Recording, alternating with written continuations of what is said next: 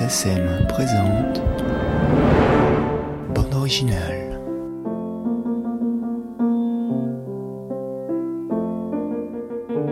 Bande originale est une collection de documentaires consacrés aux compositeurs de musique de film.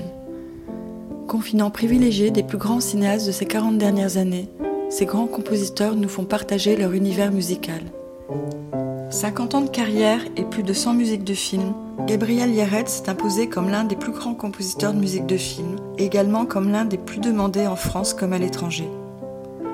En quelques décennies, il impose sa signature à l'échelle mondiale en multipliant les collaborations avec Bruno Nuiten, Camille Claudel, Jean-Jacques Hano pour L'Amant ou 37 le matin de Jean-Jacques Benex.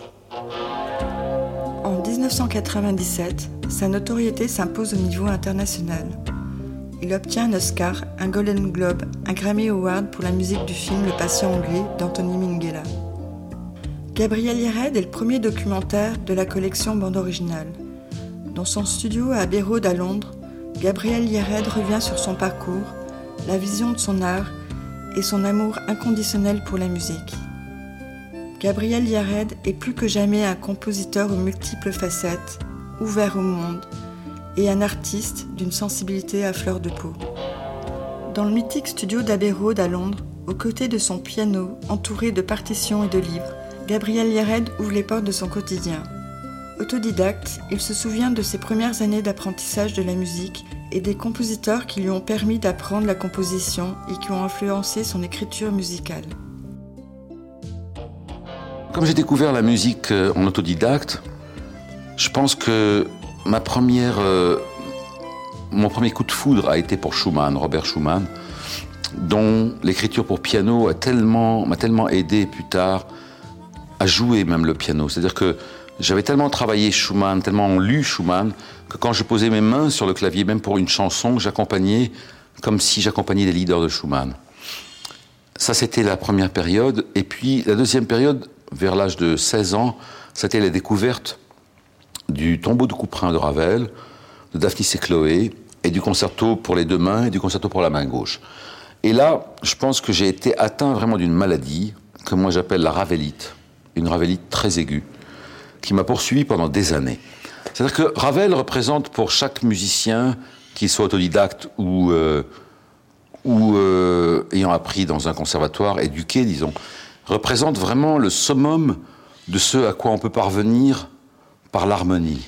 Ravel est une source d'admiration qui peut être extrêmement nocive, c'est-à-dire que à force d'admirer Ravel, on peut se fermer complètement à tout parce que Ravel a poussé l'harmonie dans ses retranchements les plus absolus et qu'au-delà, il semble qu'il n'y ait plus rien. Et moi, ce qui m'a sauvé justement de cet amour de Ravel que j'avais, c'est probablement la découverte de Bartok, des quatuors de Bartok, de Stravinsky et de bien d'autres musiques. Quand je suis arrivé à Paris en 72, mes premières euh, visites à Paris, ça a été les éditions Durand, qui malheureusement n'existent plus, quatre places de la Madeleine, qui aujourd'hui sont remplacées par un magasin, je ne sais pas où, de parfumerie ou autre. Et après ça, je me suis renseigné pour savoir comment je pouvais aller à Montfort-la-Maurie. Parce que je savais que la maison de Ravel était encore, euh, était encore euh, sur place, en fait, elle était là, et qu'elle avait été transformée en musée. Et il m'arrivait d'aller, je sais pas, 6-7 fois par an dans la maison de Ravel à Montfort-la-Maurie, d'arriver là-bas, et de fondre en pleurs. Pour je ne sais quelle raison, je ne sais pas pourquoi, mais j'étais vraiment en pleurs. J'entrais dans ce salon, dans cet endroit où il avait composé tellement d'œuvres. Je voyais son piano recouvert de petites chinoiseries, de petits objets étranges comme les, les petites euh, boules sur lesquelles il y avait de la neige, de la fausse neige, avec des, des chalets suisses et des... Et puis toute cette maison qu'il avait vraiment conçue lui-même, qu'il avait dont il avait choisi la peinture pour les chaises, qu'il avait peinte lui-même d'ailleurs, le plafond, enfin, tout était comme une sorte de maison de poupée. Et en sortant sur le balcon de Montfort, je voyais Ravel avec ses chats, parce qu'il était un amoureux des chats, comme moi je le suis. Et, euh, et je pleurais. Et je me disais, mais où pourrait-on aller après Ravel?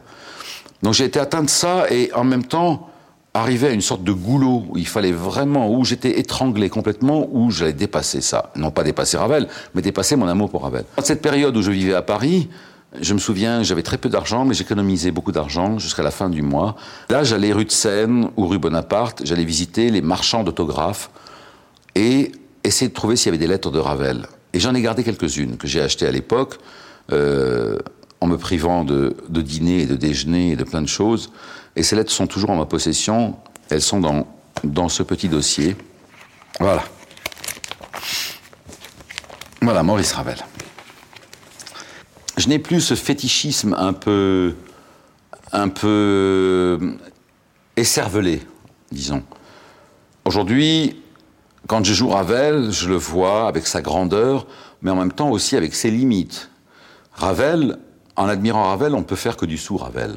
On peut admirer, on peut apprécier, on peut s'émerveiller, mais ce n'est pas une chose qui vous fait avancer. Ce n'est pas l'étude d'un compositeur qui vous fait avancer. Je ne pourrais pas en, dire pareil de Bach.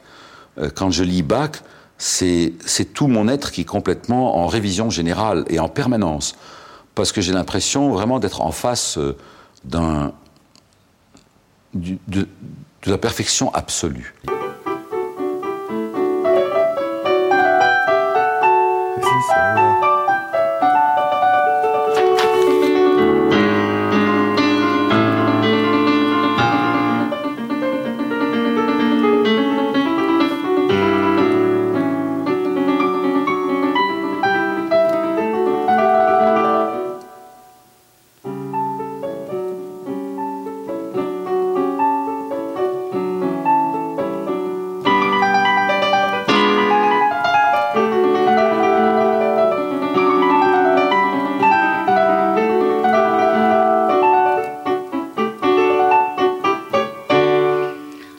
Suis pas un bon pianiste, mais quand je lis ça, je deviens un bon pianiste parce que je sais que je lis vraiment, j'embrasse ce qui a été écrit et je ressens vraiment ça en moi. Et c'est bizarre, quand je déchiffre une sonate de Mozart ou je déchiffre une sonate de Haydn, ce sont deux choses complètement différentes que j'apprends. J'apprends moins dans Mozart parce qu'il n'y a rien à apprendre de la grâce à part de l'admirer et de la, en quelque sorte, de la subir. Alors que chez Haydn, je vois déjà tout le travail qui a été fait par rapport à Carl Philippe Emmanuel Bach, par rapport à tous les, euh, à tous les euh, compositeurs de sonates de son époque. Et je vois que chez lui, il y a vraiment la main tendue déjà vers Schubert, vers Brahms, vers tout l'avenir. Chez Mozart, c'est la beauté, c'est la grâce, c'est l'immédiateté, euh, dans laquelle il n'y a rien à apprendre finalement, il n'y a qu'à admirer. Et admirer, c'est toujours très difficile, parce que c'est c'est une attitude très paresseuse chez un compositeur, finalement, d'admirer. Je me souviens de cette phrase que disait Aurobindo À quoi ça sert d'admirer? N'admirez pas, vous perdez votre temps. Ce qu'il faut, c'est devenir, c'est être ce que vous admirez. Donc ça ne sert à rien, finalement, d'admirer. Chez Haydn, il y a en même temps l'admiration, mais aussi tout l'enseignement qu'on peut recueillir et, qu'on peut assimiler. Et, finalement, euh, un peu transporté dans les œuvres que nous faisons, même ce sont des œuvres tout à fait secondaires comme la musique de film.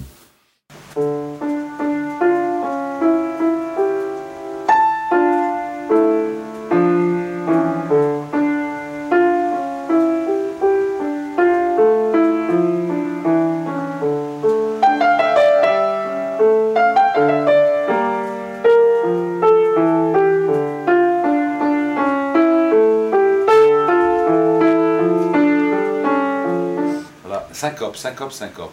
Pas, pas, pas. C'est là que vient, dans la même tonalité, la berceuse de M. Ripley.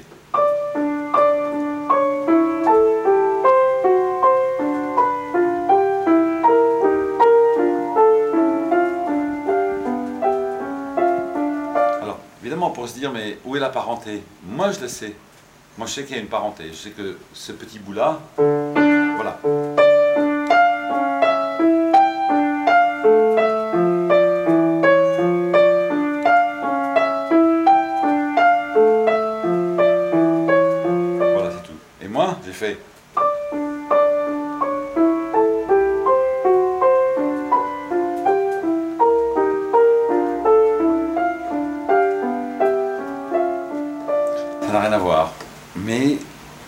filiation est là, vraiment.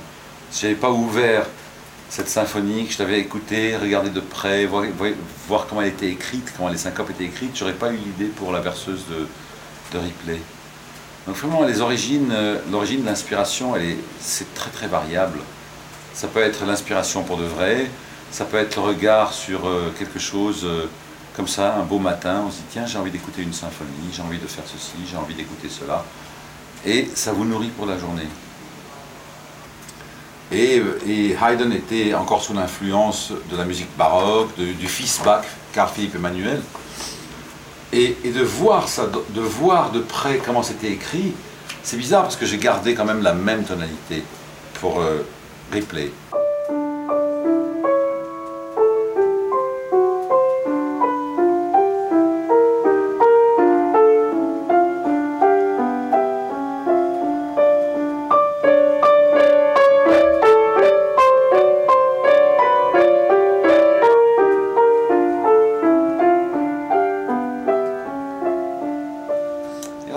Parce que d'aimer une œuvre, de la regarder, de se dire je vais m'en inspirer, ça pose tout de suite des. non pas une hauteur, mais ça met, ça met comme une, une, limite de médiocrité à ne pas franchir. Voilà, c'est plutôt dans ce sens-là. Et ça fait aspirer vers le haut. Et quand j'ai composé ça, euh, je me suis dit, non pas je veux égaler Haydn, parce que je ne l'égalerai jamais, dit, voilà un bel exemple, comment je peux faire pour le suivre dans cette voie, tout en donnant de ma voix à moi. C'est important de ne jamais se lâcher, sinon on serait juste un, imitateur, un copieur, quoi. On, ferait toujours à la manière de... Et c'est en ça que je n'ai rien à voir, moi personnellement, parce que je sais que ma voix, elle, existe de toute façon, elle est là. Elle se manifestera même si je copie Haydn ou Bach ou Schumann ou quoi que ce soit.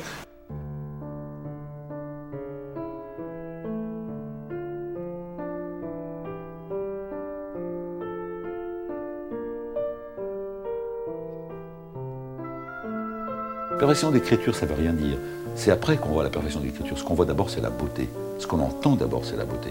Et après, quand on est bon, un professionnel ou un compositeur et qu'on regarde attentivement comment c'est écrit, on dit Oh, mais quelle perfection Mais avant tout, avant tout, c'est la beauté qui, s'adresse à l'âme. C'est comme un, pour l'âme qui entend Bach, c'est comme un souvenir de son vrai paradis. Mais d'où je viens? Mais d'où, est-ce que je viens? Je viens de cet endroit-là. Et en fait, s'il y a une seule chose qui peut encore euh, aider ce monde à prendre conscience, c'est la beauté qu'on apporte dans les choses qu'on fait. Et pour qu'il y ait la beauté, il faut aussi qu'il y ait la perfection, parce qu'il n'existe pas de beauté sans perfection. La beauté contient en elle-même la joie, l'amour, tout ça, mais elle contient aussi la perfection. Et moi, quand je dis je fais de la musique de film, pour apporter un peu plus de beauté, non pas aux images, mais dans le cœur des gens. Et c'est ça qui m'intéresse. Et finalement, on est tous des petits prophétaillons, des petits prophètes de rien du tout, mais on est là, les compositeurs, les... même les cinéastes, s'ils le voulaient, pourraient être aussi des prophètes de beauté, des, saints. Bach est un saint. Je pense quand on, quand on célèbre Saint Thomas ou Saint François d'Assise, etc., il faut, il faut célébrer Saint Bach et Saint Mozart. C'est pareil. Ils ont leur message au monde est un message d'amour, de, joie, de beauté, de perfection. Ce sont des vrais saints. Et euh, si je connaissais le pape, je me fâcherais avec lui. Je lui dirais, mais euh, au lieu de canoniser un tel ou un tel, mais qu'est-ce que vous attendez pour canoniser Bach?